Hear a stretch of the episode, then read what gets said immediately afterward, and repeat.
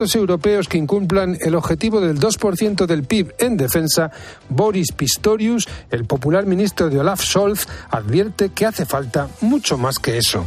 Lo primero, a su juicio, es fortalecer las capacidades del ejército, para lo que el dirigente socialdemócrata presentará en abril un plan en el Bundestag. Una de las propuestas más llamativas que baraja es el establecimiento de una base militar alemana en Lituania, iniciativa que rompería con la política seguida desde el final de la Segunda Guerra Mundial. Pistorius dice además que para preservar la paz, la sociedad alemana en su conjunto debe estar preparada para la guerra. Por eso quiere restaurar el servicio militar al modo en que lo ha hecho Suecia.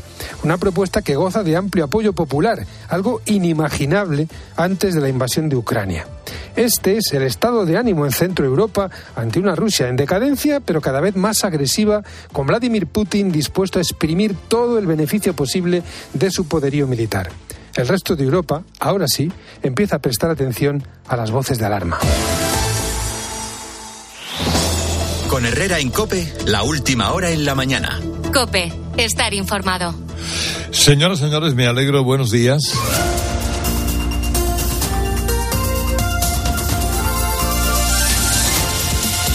Es viernes y es 23 de febrero. ¿Saben cuántos años han pasado desde el 23 de febrero del 81, aquella tarde aciaga, tarde y noche aciaga para la democracia española, 43 años. ¿Uno lo piensa? ¿Qué me está diciendo usted? Hace 43 años del 23F. Y claro, algunos ya estábamos en este negocio ya estábamos contando las cosas. Y ya, bueno, en fin. Eh, la noticia, la imagen, eh, las imágenes, la crudeza, la tragedia. Ha estado en Valencia, que se prepara para lo peor después de la pesadilla que empezó ayer sobre las cinco y media de la tarde. Es flipante, tío. Hay gente dentro, tío. Hay mucha gente dentro, Guau, guau, guau. Las llamas que empezaban a verse en una vivienda en la séptima planta de dos edificios de la avenida Maestro Rodrigo, en el barrio del Campanar, alertó a los vecinos, muy cerca del nuevo Mestalla. Pero lo que no esperaba nadie es que en menos de media hora el fuego quemara hasta el último rincón de esos edificios de 14 plantas. 140 pisos, 450 vecinos. Un edificio construido en el 2008. De repente empieza a arder como la TEA. Y es retransmitido en directo. Con toda la angustia de los que están dentro y de los que están fuera. Viendo, por ejemplo, la agonía de una pareja atrapada en la terraza de su piso, en la octava planta, que aguantaron como jabatos, rodeados de fuego y de humo, más de dos horas, hasta que los bomberos consiguieron sacarlos con algunas quemaduras y con mucho humo en los pulmones, pero vivos. Gracias a la serenidad que mantuvieron mientras se jugaban la vida y gracias a los bomberos que no han descansado ni un minuto.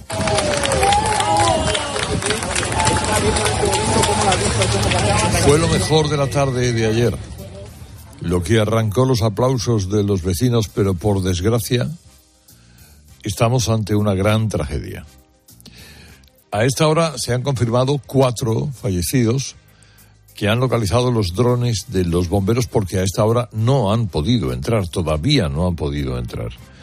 Ni siquiera se sabe cuándo podrán hacerlo. El incendio está controlado, pero quedan llamas. La estructura está calcinada, podría colapsar. Además, hay al menos 19 personas que vivían o estaban allí de las que no se sabe nada. Entre ellas estaría una niña de nueve años. Y a eso hay que sumar 14 heridos, aunque ninguno de gravedad. Entre ellos seis bomberos. Eh, bueno, luego habrá que investigar cómo un edificio, pues relativamente nuevo, no tiene más de 16 años. Ardió como la tea en cuestión de minutos. De momento lo único seguro es que las rachas de viento de 60 kilómetros por hora que soplaban ayer en ese momento en Valencia ayudaron a propagar el fuego. Pero se sospecha que lo que provocó el infierno fueron placas de poliuretano que revestía el ladrillo de la fachada y que provocó un efecto chimenea. Lo confirma Esther Puchades, vicepresidenta del Colegio de Ingenieros Técnicos Industriales que peritó el edificio. Es lo que ha explicado también Ricardo Ferris, inspector jefe de policía en Valencia. El problema es que ese edificio, a pesar de que por fuera es muy bonito, desde el punto de vista de la seguridad, pues es un absoluto desastre. Porque, según me manifiestan los propios bomberos, ese edificio disponía de una fachada ventilada compuesta por un aislamiento térmico derivado del petróleo. Y esto es lo que ha provocado que pues, el edificio ardiera en, en poco tiempo, pues como una verdadera tea, ¿no? Lo más duro viene ahora, primero, para las familias que han perdido a alguien en el fuego, también para las que esperan noticias de los suyos. Para ese chaval, Vicente, que cerró la puerta de su casa para salir a correr, despejarse después del trabajo y cuando volvió no le quedaba nada. Nos gustaría entrar a ver cómo está, pero bueno, ya te digo que las casas están todas, ahí se ha quemado todo. Yo me quedo con lo que llevo puesto, con la ropa de chándal y ya está. Se me ha quemado todo. Yo por lo que veo es que se han quemado, desde aquí lo estoy viendo, se todo por dentro. Es que nos hemos quedado sin nada. Bueno, tú te has quedado con la vida, que es muy importante por, por esa bendita casualidad de salir a correr. Bueno, o la desesperación de ese padre que contempla las llamas desde la calle sin saber si su hija está dentro. Rato que he pasado desde Juárez de Pobleta aquí pensando que mis niñas podían estar dentro de, de, esa finca es horrible. De burocracias que yo creía que eso iba a ser todavía más. Nosotros estamos acostumbrados en Valencia al fuego, pero eh, esto era una falla, era una falla, rápido, como si le hubieran echado gasolina o esas llamadas de alivio para decirle a tu madre que estás bien, que dentro de la desgracia tú has tenido suerte. Bien, mamá, estoy bien, yo no, yo no estaba en casa, ¿vale? Tranquila, mamá, ¿vale? ¿Vale? Estoy aquí con, con todos, tranquila, tranquila tu mamá, ¿vale? Que estás con todos, que has conseguido salir, en parte gracias a Julián, el conserje que en cuanto vio las llamas, en vez de salir corriendo, fue avisando puerta a puerta para asegurarse de que no quedaba nadie en el edificio. Eso ha permitido salvar muchas vidas. La UME está trabajando en el incendio, más de 10 dotaciones de bomberos han estado allí toda la noche. Toda Valencia está volcada en ayudar a esos vecinos que lo han perdido todo. Hoy el ayuntamiento va a decretar tres días de luto, se suspende la crida y todos los actos de inicio de las fallas. Esto ha dejado en segundo plano el escándalo del año. Pero, eh, bueno, estos son como los corchos, que aunque los tengas sumergidos con la mano aguantando el rato que tú quieras, sueltas y acaban de volver otra vez a primer plano. La presunta trama corrupta en la adjudicación de contratos de compra de mascarillas que mantienen vilo al gobierno y al PSOE. El PSOE está en un auténtico estado de ansiedad. Ahora se lo contaremos. Buenos días, Ángela. Herrera Incope. Buenos días, Carlos. Además, los agricultores mantienen este viernes su calendario de protestas con actos convocados en Canarias y León mientras se prepara el Consejo de Ministros Europeos de Agricultura del lunes que será clave para el futuro de estas movilizaciones. Las protestas que comenzaron hace ya más de dos semanas han dejado de momento un total de 60 personas detenidas.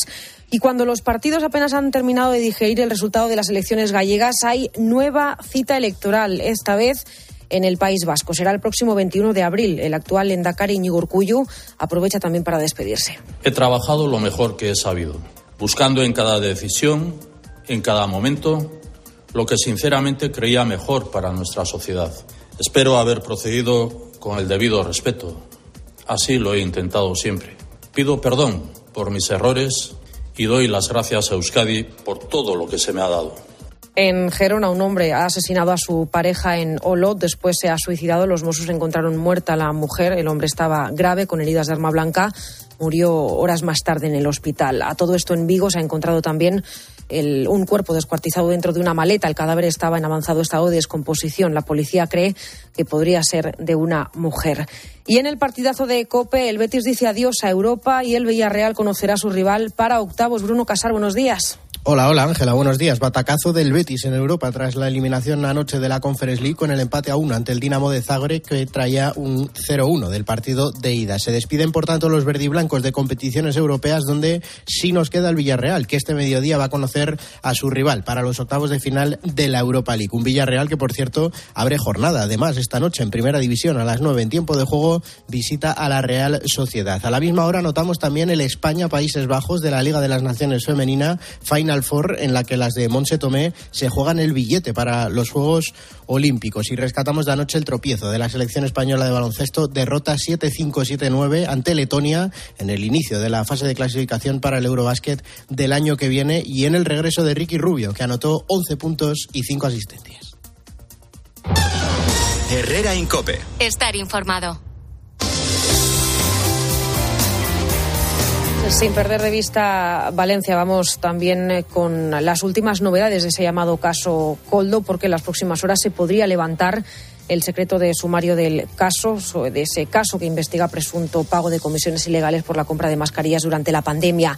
De momento, el que fuera asesor del exministro Ábalos se ha negado a declarar ante el juez y ha quedado en libertad con cargos, con medidas cautelares debe presentarse cada 15 días en el juzgado para firmar y se le ha retirado el pasaporte para que no pueda salir de España. También han quedado en libertad con cargos los otros cuatro detenidos que ayer comparecieron ante el juez.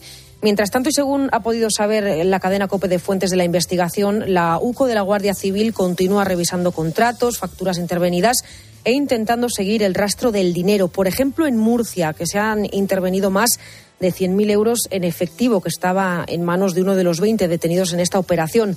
Era un amigo íntimo de Víctor de Aldama, uno de los supuestos cabecillas de la trama. Desde el Partido Popular de Madrid, el partido que denunció los contratos de esta trama, su secretario general Alfonso Serrano ha asegurado en COPE que aún quedan responsables políticos por señalar. Faltan, como bien dice el auto, faltan autoridades políticas que son los que evidentemente tendrían que ejecutar este tipo de acciones y esas son las X de la ecuación que faltan por dilucidar, ¿no? No sabemos quién es la X y si hay más de una.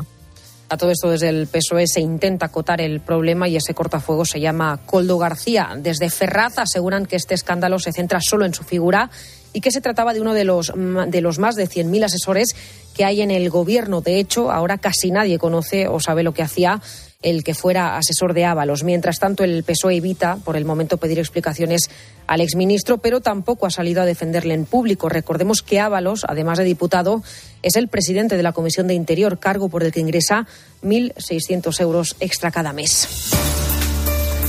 Y por seguir con asuntos judiciales, la teniente fiscal del Supremo, Ángeles Sánchez Conde, ha enviado al juez García Castellón el informe definitivo de la Fiscalía del Tribunal Supremo sobre el caso Tsunami Democratic.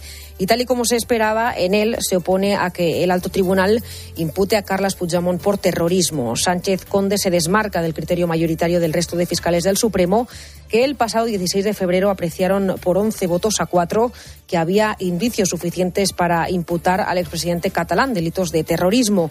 Ahora la última palabra la va a tener la sala de lo penal, que debe decidir si sigue con la causa o si la devuelve a la Audiencia Nacional. Patricia Rossetti. Conjeturas, meras conjeturas y sospechas es lo que ve la teniente fiscal del Supremo en la exposición razonada del juez García Castellón.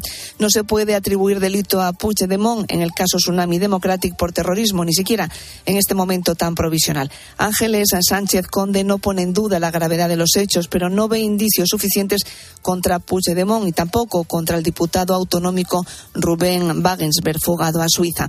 Para la número dos, de la Fiscalía, ninguno de los hechos que se señalan como indicios permiten deducir de modo razonable la participación de Puigdemont en Tsunami, sino más bien lo contrario. No lideraba ni era integrante. Y las reuniones en Ginebra sobre ese liderazgo arrojan poca luz. Señala, a lo largo de su informe, la teniente fiscal desbarata los argumentos de García Castellón enviados al Supremo y pide que el caso sea devuelto a la Audiencia Nacional. La sala de Marchena decidirá. Y mañana se cumplen dos años del inicio de la guerra en Ucrania. El gobierno de Ucrania confirma que la invasión ha comenzado. El propio Vladimir Putin ha confirmado hace unos minutos que el ataque ha comenzado. Ha dicho que el conflicto es una cuestión. Después de todas las. eh, amenazas después de todas las maniobras. Así contamos en COPE aquel 24 de febrero de 2020 como comenzaba la invasión de las tropas rusas. Era el 24 de febrero de 2020. Dos años después hay más de 285.000 ucranianos residiendo en España. Siete de cada diez, es decir, unos 192.000, han obtenido protección temporal en nuestro país. Una de ellas es Oksana. Tiene 31 años, vive y trabaja en Barcelona, pero no puede evitar acordarse en todo momento de lo que puede pasarle a su familia allí en Ucrania. Siempre estoy viendo como dónde eran las alarmas esta noche y si eran en, cerca en mis padres. Eso en cuanto al drama humano, pero a nivel estratégico, ¿qué se puede esperar de este conflicto a corto plazo? Pues se lo hemos preguntado a Nikolai Bieleskov, el del Instituto de Estudios Estratégicos de Ucrania. Tenemos que defender lo que ahora tenemos bajo nuestro control, defendernos sobre el terreno y simultáneamente atacar objetivos de infraestructura militar del territorio temporalmente ocupado de Crimea para garantizar la libertad de navegación. Esto es lo que se puede esperar de Ucrania a lo largo de todo el año. Y es que según este analista, Ucrania no va a tener los próximos meses muchas opciones de recuperar el territorio ya ocupado por las tropas rusas. Asegura que Moscú tiene la iniciativa, pero que ninguno de los dos países cuenta con los recursos suficientes que les daría una ventaja para imponer su voluntad al otro, que es decir, sería lo mismo que ganar la guerra. Y lo que nos sigue recordando que todavía hay guerra en Ucrania es la economía, sobre todo la cesta de la compra. Todavía hoy de la guerra en Ucrania, ya sea directamente por los precios energéticos en algunos países, algo menos en España hoy en día, pero también en, en lo que tiene que ver, todo lo que tiene que ver con los productos de los alimentos. Lo dice Raymond Torres, director de coyuntura de la Fundación de las Cajas de Ahorro. Se sigue notando el impacto de este conflicto a la hora de ir a comprar. De media estos dos años, estos alimentos han subido un 7,4%, pero hubo momentos en que llegaron a costar un 16% más. Más consecuencias de esta guerra, pues los precios máximos alcanzados por la luz y el gas, ahora por suerte más controlados, también el aumento de la deuda pública por los paquetes de ayuda a Ucrania o la subida de tipos para controlar la inflación que supuso un golpe para las hipotecas de los españoles, algo que hace que las ganas de comprarse una casa aquí en España sean escasas, lo dice el dato conocido ayer de firmas de hipoteca de 2023 que se han desplomado cerca de un 18%, es su mayor caída en 10 años. Y entre tanta guerra, casos de corrupción y problemas económicos, siempre se agradece contar buenas noticias, sobre todo si son en defensa de la vida. El Tribunal Supremo de Alabama ha sentenciado que los embriones congelados son personas. En su auto, el juez estadounidense asegura que la vida humana no nacida es sagrada. Vamos a conocer los detalles de esa sentencia y de lo que puede suponer en el futuro con la ayuda de Silvia Martínez. A raíz de la querella interpuesta por tres parejas cuyos embriones fueron destruidos en una clínica de fecundación in vitro, el tribunal dictamina que la ley se aplica a todos los niños, nacidos y no nacidos, sin limitación. El fallo, sin precedentes, recuerda que no se puede experimentar con embriones humanos porque son personas y que quienes los destruyen pueden ser considerados responsables de su muerte. José Ramón Amor Pan es coordinador del Observatorio de Bioética y Ciencia de la Fundación Pablo VI pone coto a los malabarismos reproductivos, al imperio de la lógica mercantilista en la reproducción humana asistida, ¿no? a la trivialización del embrión humano. Lo que está diciendo la sentencia es que un embrión humano es una persona y, por tanto, sujeto de derecho. La decisión del Tribunal Supremo de Alabama ya está teniendo consecuencias. De momento, el hospital más grande del Estado ha anunciado que paraliza la congelación de embriones humanos. Bueno, yo seguro que se va a seguir hablando y mucho de la sentencia de la Audiencia Provincial de Barcelona que condena al exjugador del Barça, Dani Alves, a cuatro años y medio de cárcel por violar a una joven en una discoteca en diciembre de 2022. Álvaro Coutelé, buenos días. ¿Qué tal, Ángela? Buenos días. Una sentencia que ha generado polémica porque en ella además ha influido la famosa ley del solo sí es sí. Bueno, lo primero es que estamos hablando de una sentencia que considera probado que Alves agredió sexualmente a esta chica de 23 años el 30 de diciembre de 2022 en una discoteca de Barcelona. El tribunal cree también que ha quedado acreditado que la víctima no consintió, es decir, que el exfutbolista la tiró al suelo y abusó de ella a pesar de su negativa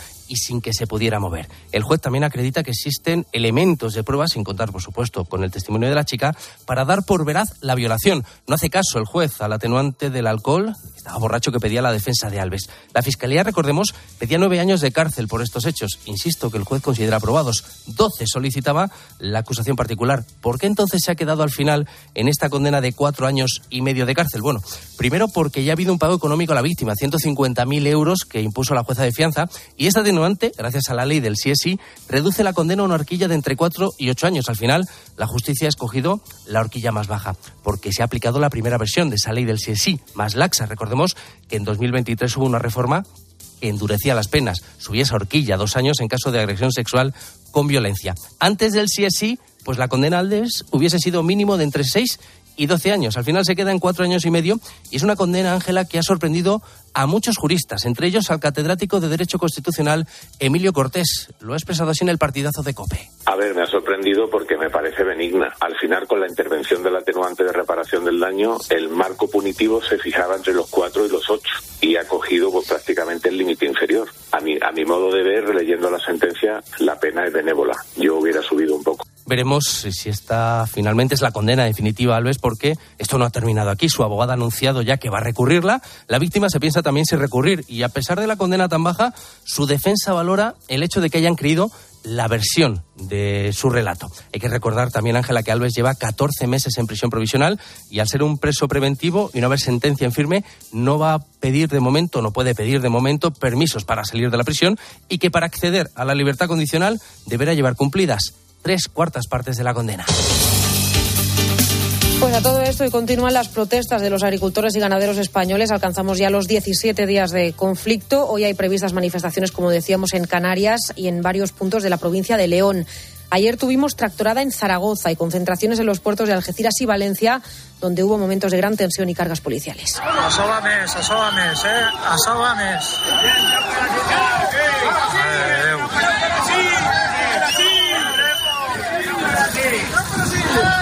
Pues de momento el balance de estos 17 días de protestas es de 60 detenidos, 9.000 identificados y más de 3.000 denuncias. Entre tanto, el ministro Plana sigue lanzando guiños a los agricultores y espera reunirse con ellos después de la cita del próximo lunes en Bruselas, ese encuentro de los ministros de Agricultura europeos. Por cierto, que ese futuro encuentro con las organizaciones agrarias Planas no va a invitar a Unión de Uniones, el sindicato extendido de COA que convocó la gran tractorada del pasado miércoles en Madrid. Saja Coaguiupa, y así es, en mi opinión, representan a la mayoría del sector agrario y ganadero. Pero no quiero entrar en, en polémicas que no solucionan nada. Mi preocupación son los problemas de agricultores y ganaderos. Si hace falta abordar el tema de la representatividad en el curso de esta legislatura, lo abordaremos. Planas reconoce que hay tres, cuatro aspectos a los que hay que encontrar una solución rápida, por ejemplo, el de la simplificación burocrática. Enseguida ya llegamos a las 6 y 23. Sigue por aquí Carlos Herrera. Con la primera en la boca y Antonio Naranjo, buenos días. Buenos días, señor Herrera, ¿qué tal? Bueno, habrá que meter la pata esta mañana. Vamos a ello. Mira, tú también habrás escuchado alguna vez, ¿verdad? La expresión, esta expresión. Por Dios, que caiga ya el meteorito. El meteorito, sí, no tarda. ¿verdad? Bueno, la pronuncia generalmente pues el personal más escéptico con respecto al futuro de la humanidad. Pero no, no es que teman su extinción, Herrera. Es que casi la desean viendo el percal. Yo no sé si son los deprimentes efectos pues de casos como el del tal Coldo este, el amigo de Ábalos y de Sánchez, que ahora fíjate, quieren hacernos creer que el tipo actuaba solo, no era la imagen debía ser algo así. Toc Toc es el Ministerio de Sanidad miren, soy Coldo, que parto troncos y que quiero que le den 300 millones a esta empresa. Claro, le respondía, no, no te preocupes, tú pide por esa boquita y, hecho, ¿no? Un poco así todo de, broma. El caso es que este meteorito, el que hablábamos al principio, pues ha estado a punto de caernos de verdad encima, Herrera, con tanto mentar la soga en casa del ahorcado. Y es que ayer se precipitó sobre la Tierra un viejo satélite de 2.000 kilos, 2 toneladas, ¿eh? El R2, se parece a lo de la Guerra de las Galaxias, ¿verdad? Que andaba por la troposfera pues muy descontrolado. Era como una especie de coldo aeroespacial cuyo comportamiento alocado había despertado los peores presagios. Tú fíjate si se precipita, pues no sé qué mala suerte para Sánchez, sobre el informe de la teniente fiscal del Supremo redactado parece que por Gonzalo Boye, ¿verdad? Y fastidia la amnistía a Puigdemont. El caso es que es un sin vivir, por mucho que el Partido Socialista le reste importancia, intente huir a la luna y aplique la doctrina Zapatero sobre el universo infinito. ¿Te acuerdas, verdad? Sí. El infinito es el infinito. El universo es infinito, muy probablemente. No cabe en nuestra cabeza imaginarnos cómo es el infinito. Pues bien, pertenecemos a un planeta, la Tierra, y a una especie que no la hay en ningún sitio del universo. No, es menos Yo, mal. yo quiero dos de lo que toma, como decía el Trump. Yo quiero dos de lo que toma, quiero dos. Claro que sí. Bueno, al final para nada, ¿eh? porque el viejo R2 este, Coldo para los amigos, se vino abajo a 80 kilómetros del planeta Tierra, se destrozó en mil pedazos y los amantes del fin de la humanidad tendrán que seguir esperando. Pero fíjate, queda para la posteridad la sensación de que cuando menos te lo esperas un susto puede cambiarlo todo, que se lo digan a los pobres valencianos. Y a Sánchez. Había conseguido esquivar el meteorito Tito Berni, al menos provisionalmente, y ahora tiene gravitando al Coldo García en toda la coronilla. Y tiene pinta de que esta vez pues puede hacer Diana, ¿eh? Hay demasiados contratos, demasiados ministerios, demasiados gobiernos autonómicos y demasiados millones de euros afectados como para creer que esta otra basura especial pueda desintegrarse antes de impactar de lleno en Ferraz. Ahora resumen de noticias. Herrera Incope. Escuchas Cope. Y recuerda, la mejor experiencia y el mejor sonido solo los encuentras en cope.es y en la aplicación móvil. Descárgatela. Hola, soy Barturo Valls. ¿Cómo? ¿Barturo Valls? Sí, porque soy Arturo en el bar. y hoy soy tu camarero. Pues ponme un colacao. Y en vaso grande. Como quieras, figura, que aquí cada uno lo pide a su manera.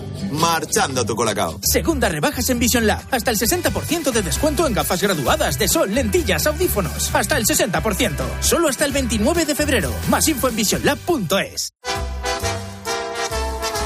You are the one for me, for me, for me, formidable. Hoy con Endesa tienes una oferta formidable. Elige formidable energía con luz, gas y mantenimiento de gas y ahorra 620 euros en dos años. Disfruta de este ahorro directamente en tus facturas, porque todo Endesa es formidable. Contrata ya en el 876-0909, en los puntos de venta Endesa o en endesa.com y empieza a ahorrar.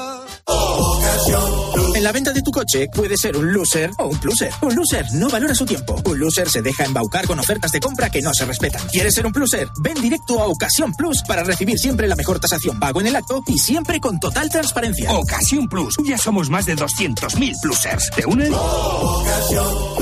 Descubre los diseños exclusivos y los productos innovadores de las tiendas porcelanosa. Piezas de gran formato, griferías con sistemas de ahorro, cocinas de inducción invisibles. La casa de tus sueños está en porcelanosa. Y ahora, del 1 al 16 de marzo, aprovecha los días porcelanosa con descuentos muy especiales. Porcelanosa.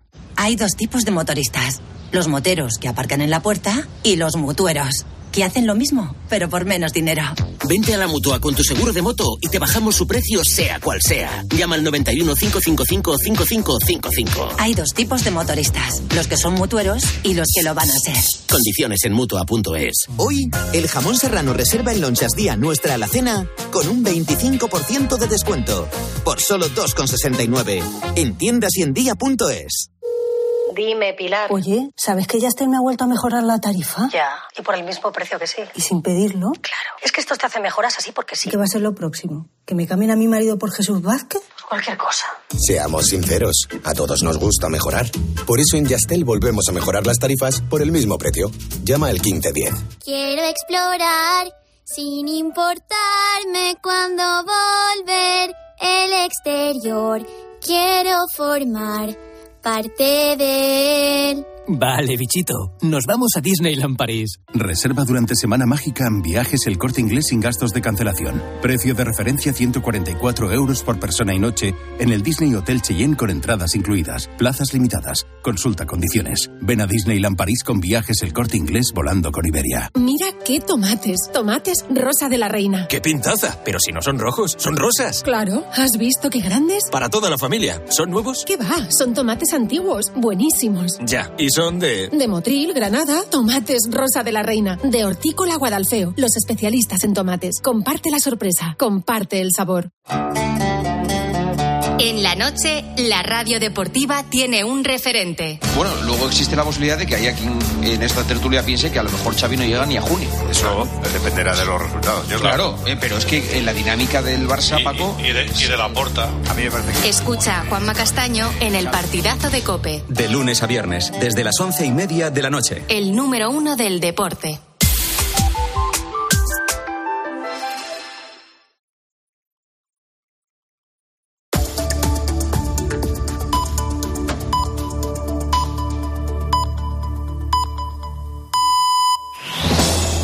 Con Herrera en Cope, la última hora en la mañana.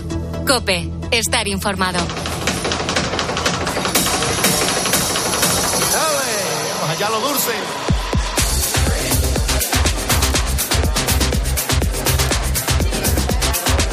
Ya estamos en el after con Maldonado como todos los viernes. José, buenos días. Buenos días, amigo. Bueno, ayer el viento, fíjate cómo, eh, cómo perjudicó las tareas de los bomberos en Valencia. ¿eh? Hombre, el, el viento fue determinante, aparte de otras causas, evidentemente, que a nosotros, a, a mí por lo menos se me escapan, ¿no? De- de- del por qué se extendió eh, de esa manera, pero el viento sin duda contribuyó de una manera muy importante. Eh, Están soplando vientos fuertes eh, en estos días, hay temporal marítimo en todas las zonas que lindan con la península y bueno, y eso pues sin duda fue un agravante. Bueno, ¿y qué se espera entonces? Bueno, pues eh, un frente va llegando a, la- a las costas mediterráneas. No hay muchas pos- posibilidades, cosa que sería buena, que, que llueva en, en Valencia, pero sí en otros puntos de las regiones mediterráneas. Y también pues entra otro frente y habrá precipitaciones fuertes en Galicia, sobre todo, y en las demás regiones cantábricas, con nevadas importantes en los Pirineos en la cordillera cantábrica y en la ibérica. Descenso generalizado de las temperaturas y vientos fuertes de poniente en prácticamente toda la península. Mañana sábado, pues los chubascos fuertes en Galicia seguirán siendo noticia. También en las regiones cantábricas se producirán tormentas en distintos puntos, tanto del tercio norte como de otros puntos del interior peninsular. Mejora, por tanto, la- seguirá nevando en los Pirineos y en la cordillera cantábrica e ibérica y mejora, por tanto, la nieve acumulada, esto es sin duda una buena noticia, en, en los sistemas montañosos, que luego vendrá el de cielo y habrá que tener cuidado con él, pero por otra parte, pues evidentemente es bueno que haya nieve acumulada en las montañas. Soplarán una vez más vientos fuertes de poniente en numerosas zonas, especialmente en las costas, como decía, y serán fuertes o muy fuertes incluso en Galicia y en el Cantábrico. Las temperaturas seguirán bajando en las regiones mediterráneas, en Baleares, en Canarias, y quizás suban ligeramente en el resto. Terminaremos la semana con otro frente atlántico que irá recorriendo la península, comenzando por Galicia, pero afectarán también al noroeste, donde pueden ser fuertes y tormentosos. Y se puede alcanzar esas precipitaciones asimismo en el sistema central, con menor probabilidad en el- la mitad sur, pero sí nevará en todos los sistemas montañosos helará en las montañas y tenderán a subir ligeramente las temperaturas. Y así, a bote pronto, la semana que viene, tres cuartos de lo mismo. Una serie de frentes, alternando con claros, lógicamente, una vez que pasó al frente, pues van a, yo creo que van a seguir durante toda la semana próxima. Más o menos así están las cosas. Bueno, bueno, eso es lo que hay. Aquí preparando eh, debidamente la cuaresma y la Semana Santa. Sí. Que a- vamos a ver si no llueve hasta Semana Santa y, no- y nos llueve en toda la Semana Santa.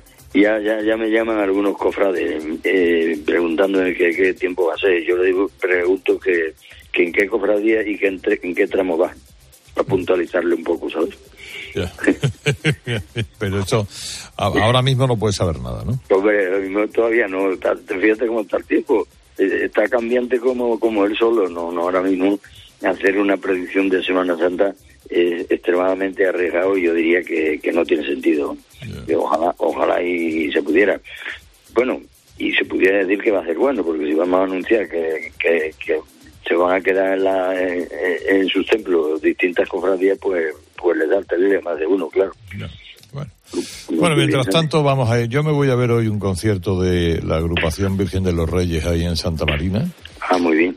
Que eso es muy agradable. Es una de mis bandas favoritas, ¿sabes? Ajá. ¿Y, y, y tú este año sales de Nazareno? Pues no sé si salir, fíjate, de particular. Estoy ahí en la, en la. Al final eh, pasa lo de siempre. Estás que dices, no, ya soy mayor, ya, eh, pero al final luego te vistes. Sí. ¿eh? Y te vistes y coges la vara y, y yo ya salgo con vara. Bueno.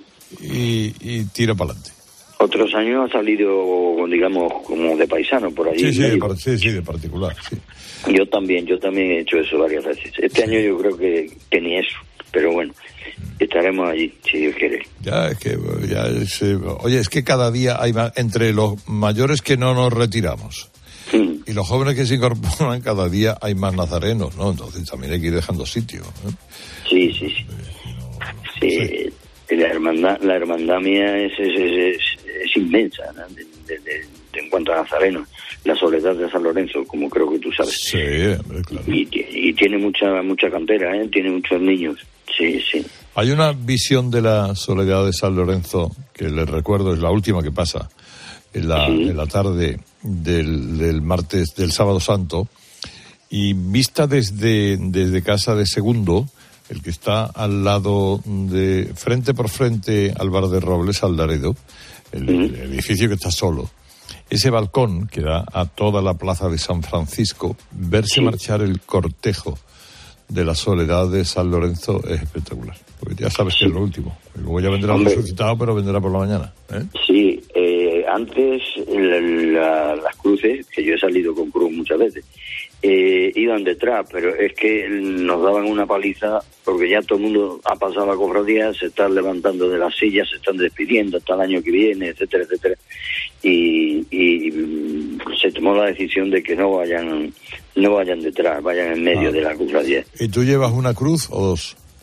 No, una, yo con una tenía bastante, pesan eh, como plomo las cofradías, las, las cruces de, de, de la hermandad de San Lorenzo. ¿Y siempre el mismo hombro o cambias de hombro? Bueno, eh, yo creo que he cambiado. eh, eh, ahora mismo no me acuerdo, pero sí, yo creo que he cambiado. Además, eh, estaba en función a lo mejor de que quería pasar por algún sitio donde había alguna persona que conocía y demás. Y bueno, lógicamente yo es que ya voy en el, en el- en el- si salgo de Nazareno normal, voy en la última pareja. Tengo yo a ver, aquí, eh, yo qué sé. es- es- Eso es lo que nos pasa a los mayores, claro. Vamos ya a la última pareja ya. Te va acercando lo que lo que se llama en algunas cofradías el tacón el tacón verde, ¿no? O el tacón morado. El tacón de, de la de la cera que el del cirio, que ya es verde. Eso quiere decir que estás en el último tramo. Y que si Estás en el último tramo es porque, en fin, llevas porque años. lleva, porque lleva allí de chico, sí, sí, sí, sí. Bueno, porque me alegro mucho de saludarte, que ya ves cómo está la cosa, ¿eh? está muy entretenida. Sí, hombre, muy desgra- desgraciadamente muy entretenida. Bueno, pues Bueno, un abrazo, un abrazo, un abrazo, querido amigo. adiós, adiós. Adiós.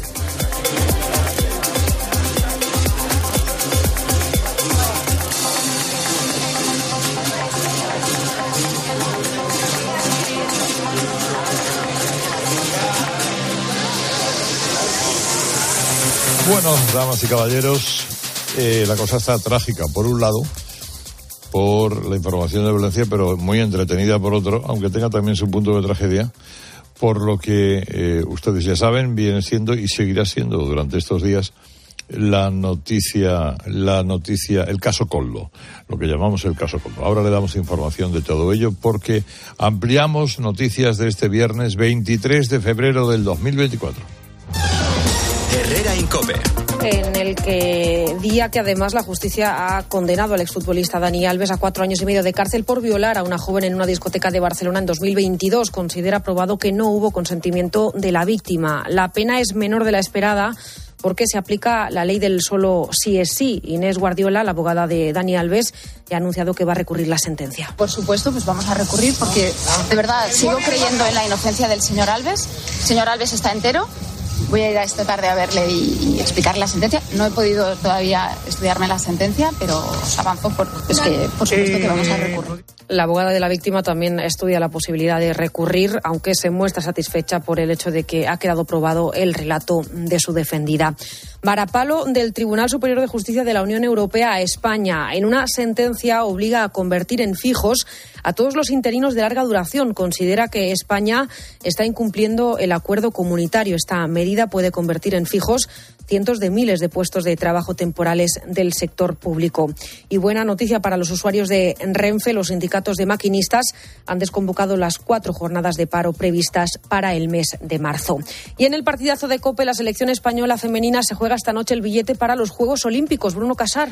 A las nueve de la noche en tiempo de juego, España, Países Bajos, Final Four de la Liga de las Naciones, que no solo tiene un título en juego, sino que además pone en juego dos billetes para los Juegos Olímpicos de París. Con la victoria, las de Monse Tomé aseguran su presencia en ellos este verano. A la misma hora abrimos también la jornada en Primera División con el Real Sociedad Villarreal, en el que los amarillos van a saltar a escena conociendo ya a su rival para los octavos de final de la Europa League. Lo van a hacer en el sorteo, que se sortea a las 12 del mediodía. Sorteo en el que no va a estar el Betis, que anoche quedó eliminado de la Conference League tras el empate a uno con el Dinamo de Zagreb, que sumado al 0-1 del partido de ida deja a los verdiblancos fuera de competiciones europeas.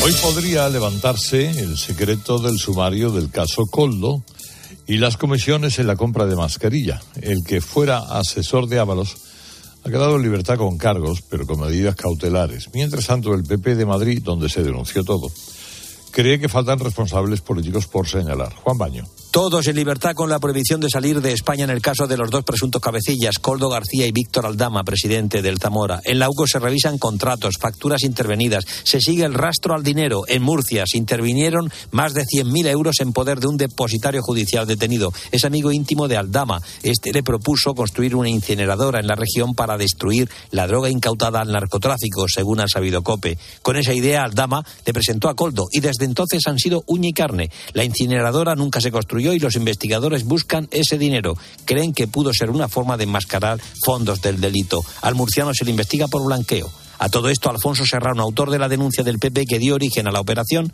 echa en falta más piezas. Faltan, como bien dice el auto, faltan autoridades políticas que son los que evidentemente tendrían que ejecutar este tipo de acciones y esas son las X de la ecuación que faltan por dilucidar, ¿no? No sabemos quién es la X y si hay más de una. El juez podría levantar el secreto de las actuaciones más pronto que tarde.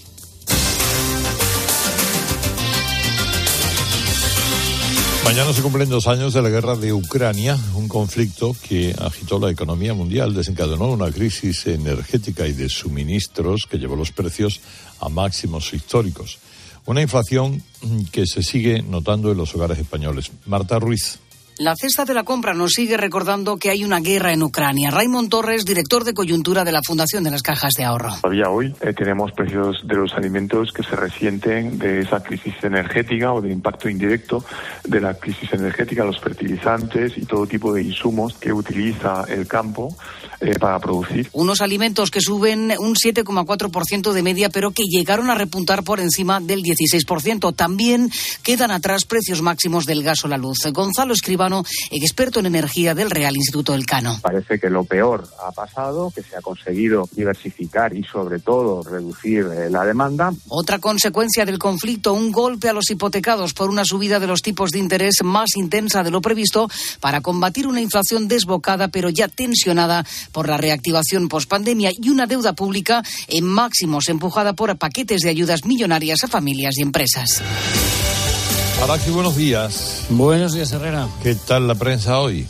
Todas las portadas en el kiosco para la tragedia de Valencia con el pavoroso incendio de las dos torres del barrio de Campanar, la solidaridad con las 140 familias afectadas, como señalan las provincias de Valencia en el peor incendio que recuerda la ciudad. Recuerda este periódico lo ocurrido hace dos años con el incendio de una residencia de ancianos en Moncada que provocó nueve muertos como la gran tragedia precedente en la comunidad valenciana. Por lo demás, gráficamente titula La razón en portada. El gobierno teme que el caso Coldo sea la Gürtel del PSOE. Voz Populi empieza hoy a publicar audios del caso y resume el gran pelotazo de soluciones de gestión de los ocho grandes contratos que firmaron con varios ministerios y los gobiernos autonómicos de Baleares y Canarias por los que se embolsaron 52 millones de euros, solo dedicaron el 13% a la compra de, mascarillas. El resto, beneficios para los bolsillos de la trama corrupta. El debate cuenta que la Guardia Civil aporta al juez pruebas que acreditarían la relación directa entre el exministro Ábalos y uno de los empresarios clave, Víctor Aldama. Y El Mundo publica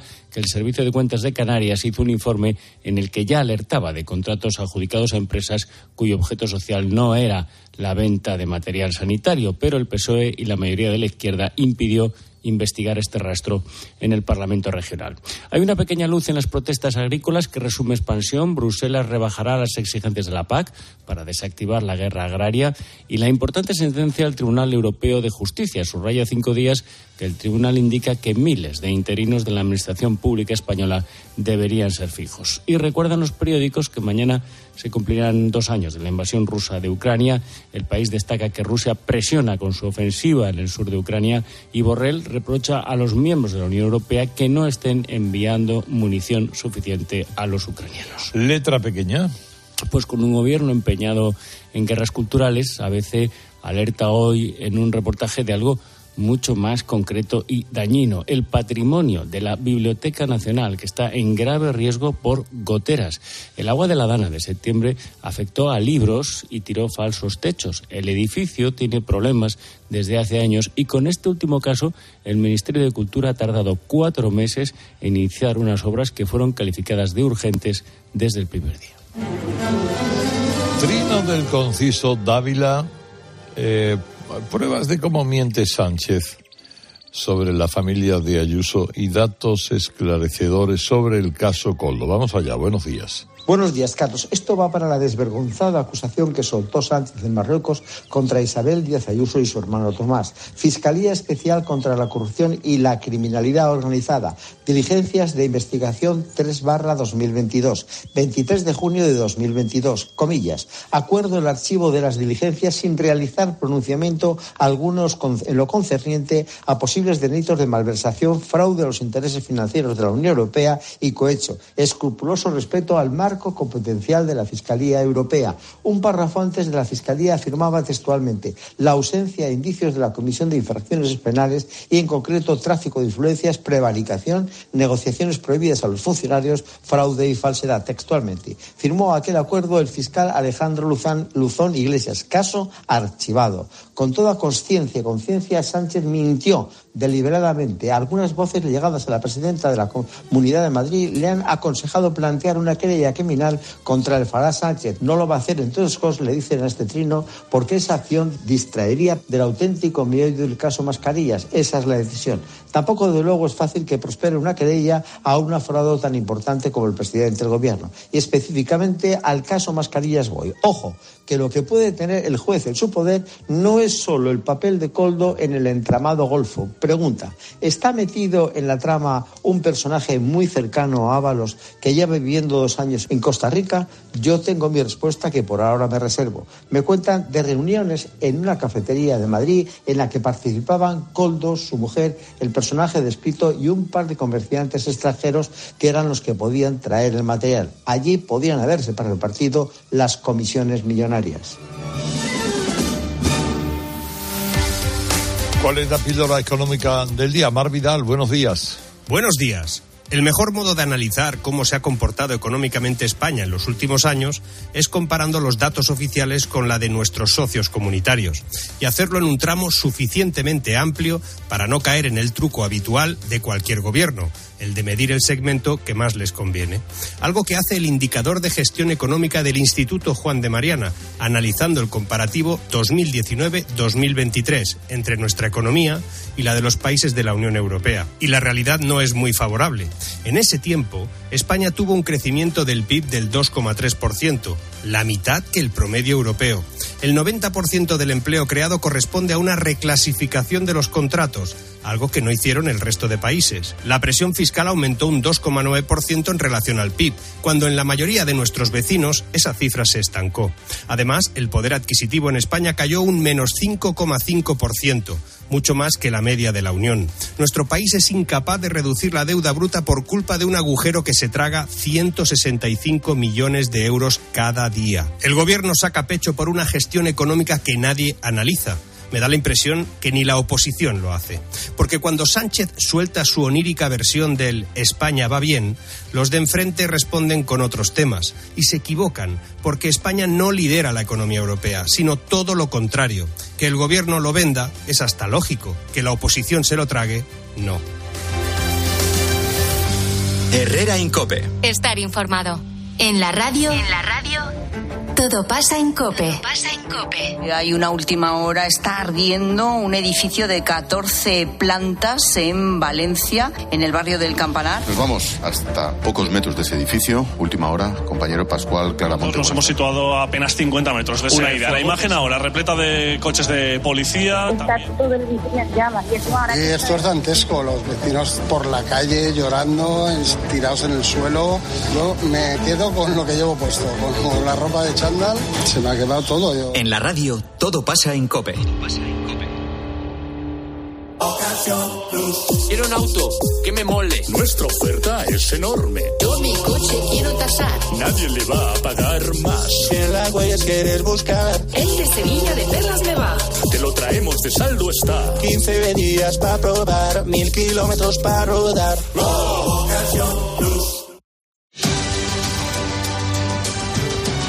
Ya está aquí la fruta pelada, bien servida. Buenos días. Buenos días, Herrera. Eh, Valencia. Eh, eso es lo que ha opacado todo lo demás. El ruido, el crepitar, eso es lo que manda. Una tragedia a la que espera un epílogo que desde luego suena mal. Cuatro muertos y al menos 19 desaparecidos en el incendio de dos edificios en el barrio de Campanar. Han sido horas muy intensas donde los testimonios han sacudido la programación de COPE. Esto es dantesco, los vecinos por la calle llorando, tirados en el suelo. El octavo y de ahí se ha ido para arriba. Las casas están todas, ahí se ha quemado todo. Dos bloques de 14 plantas que han sido evidentemente arrasados por las llamas. El rescate que hemos podido presenciar de dos personas que desde el inicio del fuego estaban en un balcón. ¿Y cómo ha sido ese momento del rescate de esas dos personas, de ese padre y esa hija?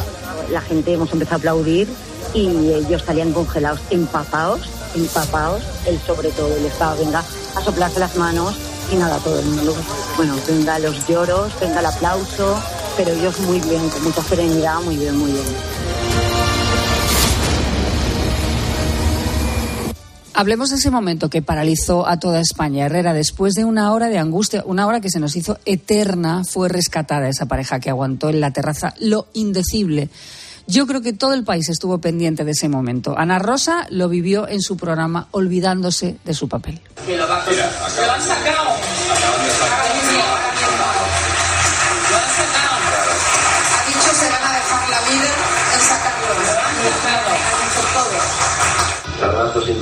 mejor no pueden bajar porque está tan fuera de campo la escala que con seis personas. No, mira, mira, está bajando, está bajando, Javier. Sí. Sí, Javier, está bajando.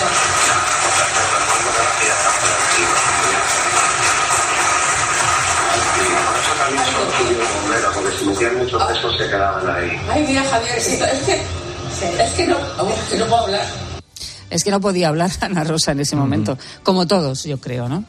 Queda mucho por saber, Herrera. Quedan las investigaciones oficiales sobre las causas. El viento obviamente ayudó, pero habrá que rascar un poco más. Aún así, ya sabes que es difícil no especular o adelantarse. Se llama Pep Benyoc y es el presidente de Vecinos de Campanar. Bueno, he visto crecer ese edificio, cómo se construyó, y creo que eso es, las autoridades deben de tomar nota de esto y cambiar las normas de construcción. No puede ser que los edificios sean, estén revestidos con PVC que es con lo que revisten este edificio, que era muy bonito, muy aparente, pero ha sido una antorcha. Y eso no puede ser. Las autoridades han de poner medidas para que no se construya así. Y hay muchos edificios muy aparentes, muy bonitos, pero mirad lo que ha pasado. En 10 minutos se ha prendido todo el edificio. El revestimiento. Benyoc señala directamente esa circunstancia que los dos, para que los dos edificios ardieran tan rápidamente. Mira, hace 17 años este era el anuncio de la promoción de las viviendas en esos dos edificios. Febex le presenta su nueva promoción en Valencia, compuesta por dos edificios vanguardistas y singulares, unidos por un espectacular ascensor panorámico, con fachadas revestidas con un innovador material de aluminio tipo alucobón.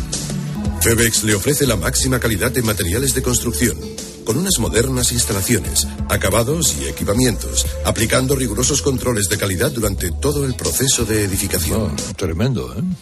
Sí. Fíjate, ¿eh? lo anunciaban como novedoso, extraordinario, precisamente eso. Valencia lleva este luto en silencio. Herrera se ha anulado la crida, lo decías tú, del domingo y los actos que le acompañan los bomberos. Todo el mundo valora su trabajo extraordinario. Hay algunos heridos y los vimos exhaustos.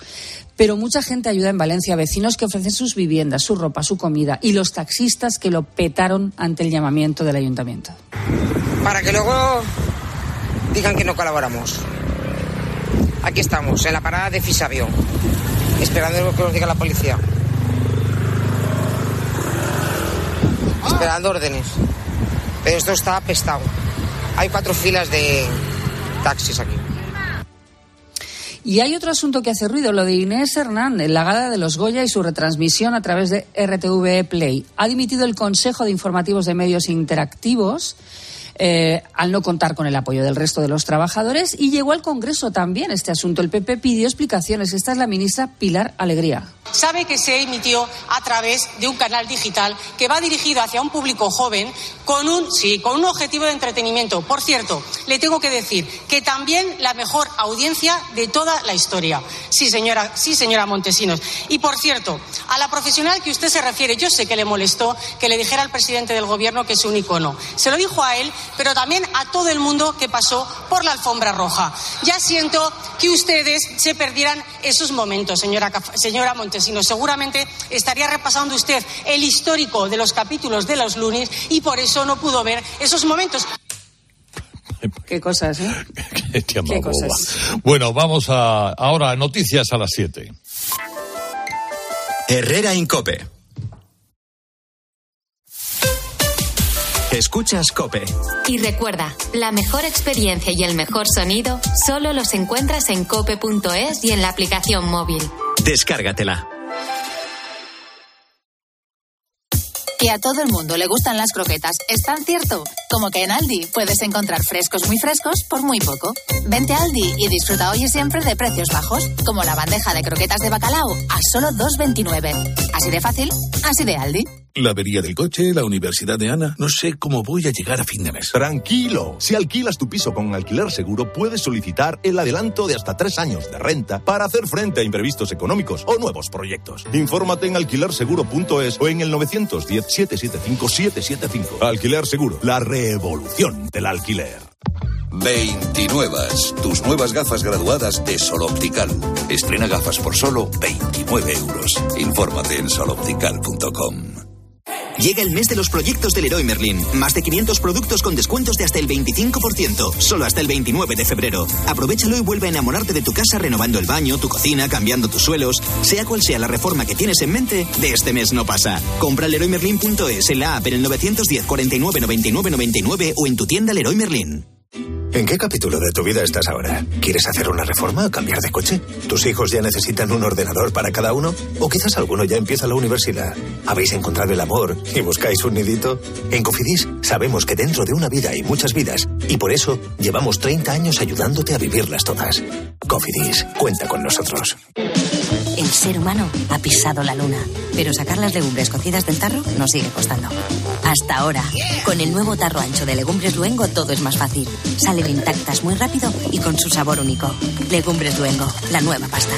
Si elegir es ahorrar for you, ahorra todas las semanas con ofertas como el fresón Origen España Tarrina de 500 gramos a solo 2 euros con 29 y con los productos marca Carrefour, como con el queso Gouda en lonchas Carrefour de 200 gramos a 1 euro con 49. Hasta el 25 de febrero en hipermercados, market, web y app. Válido en Península y Baleares. Carrefour, aquí poder elegir es poder ahorrar.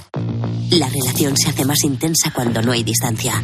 Acércate más, siente más. Cupra León. Ahora por 27.900 euros con 5 años de garantía y mantenimiento. PVP en Península y Baleares para unidades en stock financiando con Volkswagen Bank. También híbrido enchufable. Descubre más en cupraoficial.es.